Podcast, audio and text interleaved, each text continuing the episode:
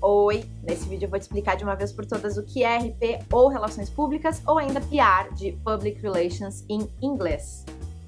Eu sou Ariane Feijó, criadora da metodologia Inbound PR e esse é o lugar dos RPs que querem inovar, gerar resultados com seu trabalho e ganhar ainda mais dinheiro construindo a carreira dos seus sonhos. Então vamos lá, o que é um RP?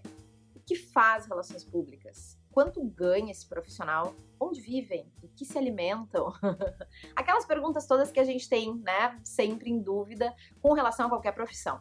É, mas com relação a RP, então, eu vou responder a seguir.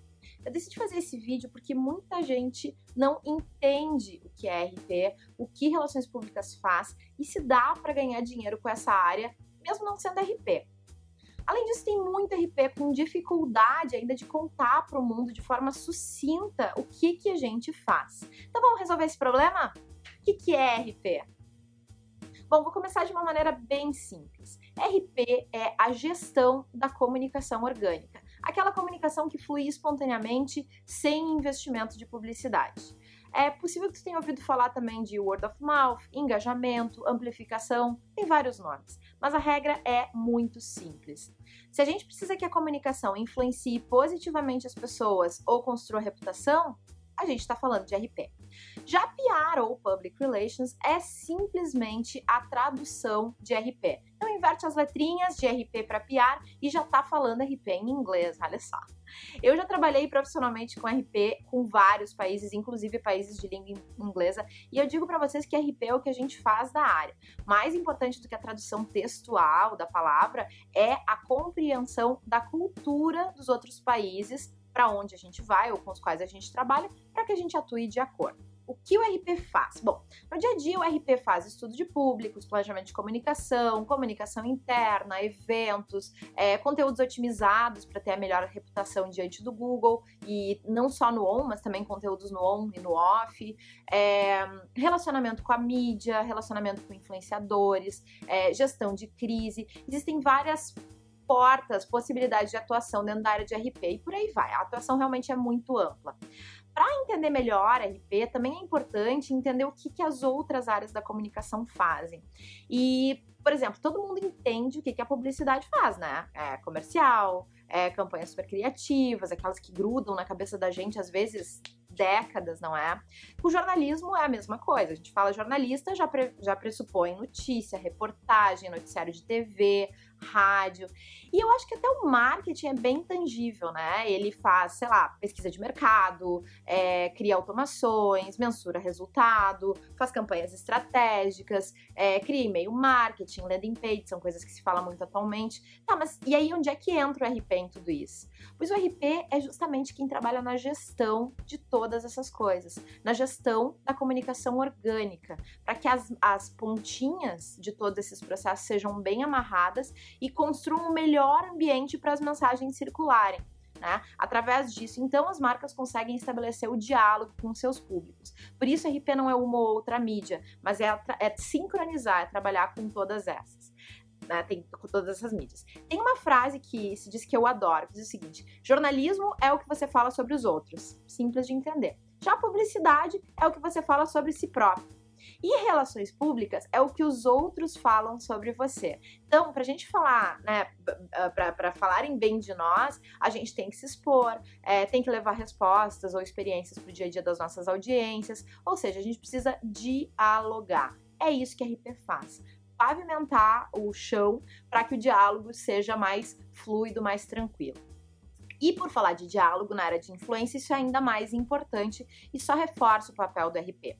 Em 2016, a pesquisa Edelman Trust Barometer, para quem não sabe, a Edelman é uma das maiores e mais antigas agências de RP do mundo, trouxe um dado super importante, que 71% das pessoas confiam no que as pessoas próximas indicam mais do que em celebridades ou em personalidades. E tu vê, isso era lá em 2016. A gente nem falava tanto assim de influenciadores, de creators, de celebridades digitais como se fala atualmente, mas a tendência já estava lá. E claro, ela só vem aumentando, porque mais do que nunca, não é? Enquanto a gente consome, enquanto é consumidor e público de interesse das marcas, a gente tá e quer muito tá, quer estar tá muito mais perto delas, né, dessas marcas. Então, daqui para frente, certamente vai ser preciso se reinventar nessa relação com os influenciadores, não é? é até porque hoje já se fala um pouco de fatiga, né, de, de fatigue, influencer fatiga, ou fatiga, fadiga de influenciadores que as pessoas estão sofrendo. As pessoas estão ficando cansadas do formato, o que não significa que ele vai acabar, obviamente, mas ele precisa mudar. Vai ser preciso reinventar mais uma vez essa intermediação das marcas e dos seus públicos, e certamente o RP vai estar tá lá arquitetando tudo isso.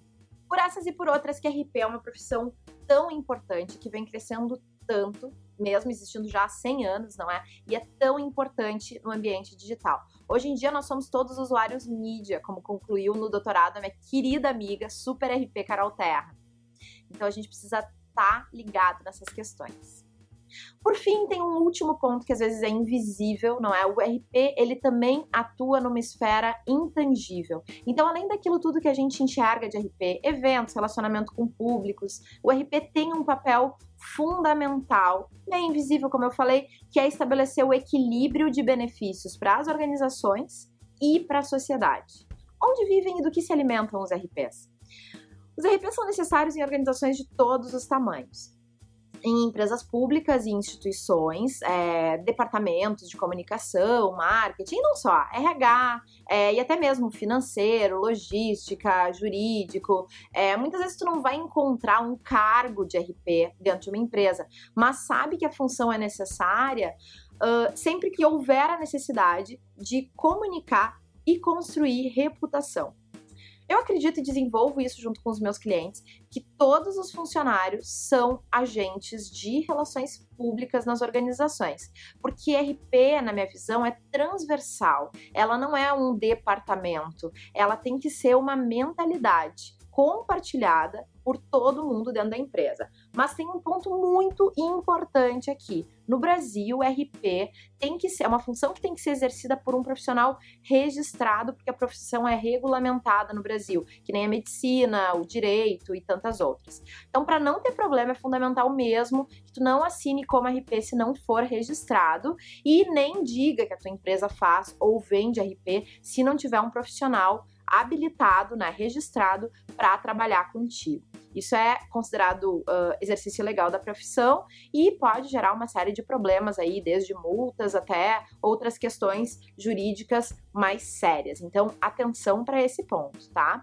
Se tu tiver dúvidas, procura sempre o CONFERP, que é o Conselho Federal de Relações Públicas, ou os CONRERPs, tem os sites aí na internet, que são os conselhos regionais. É, e de qualquer forma, é importante ter em mente que o registro não impede que tu que não é formado entenda, estude, se aprofunde e quando for a hora, quando sentir a necessidade, tenha muito embasamento para escolher o melhor profissional de RP para atuar na tua organização.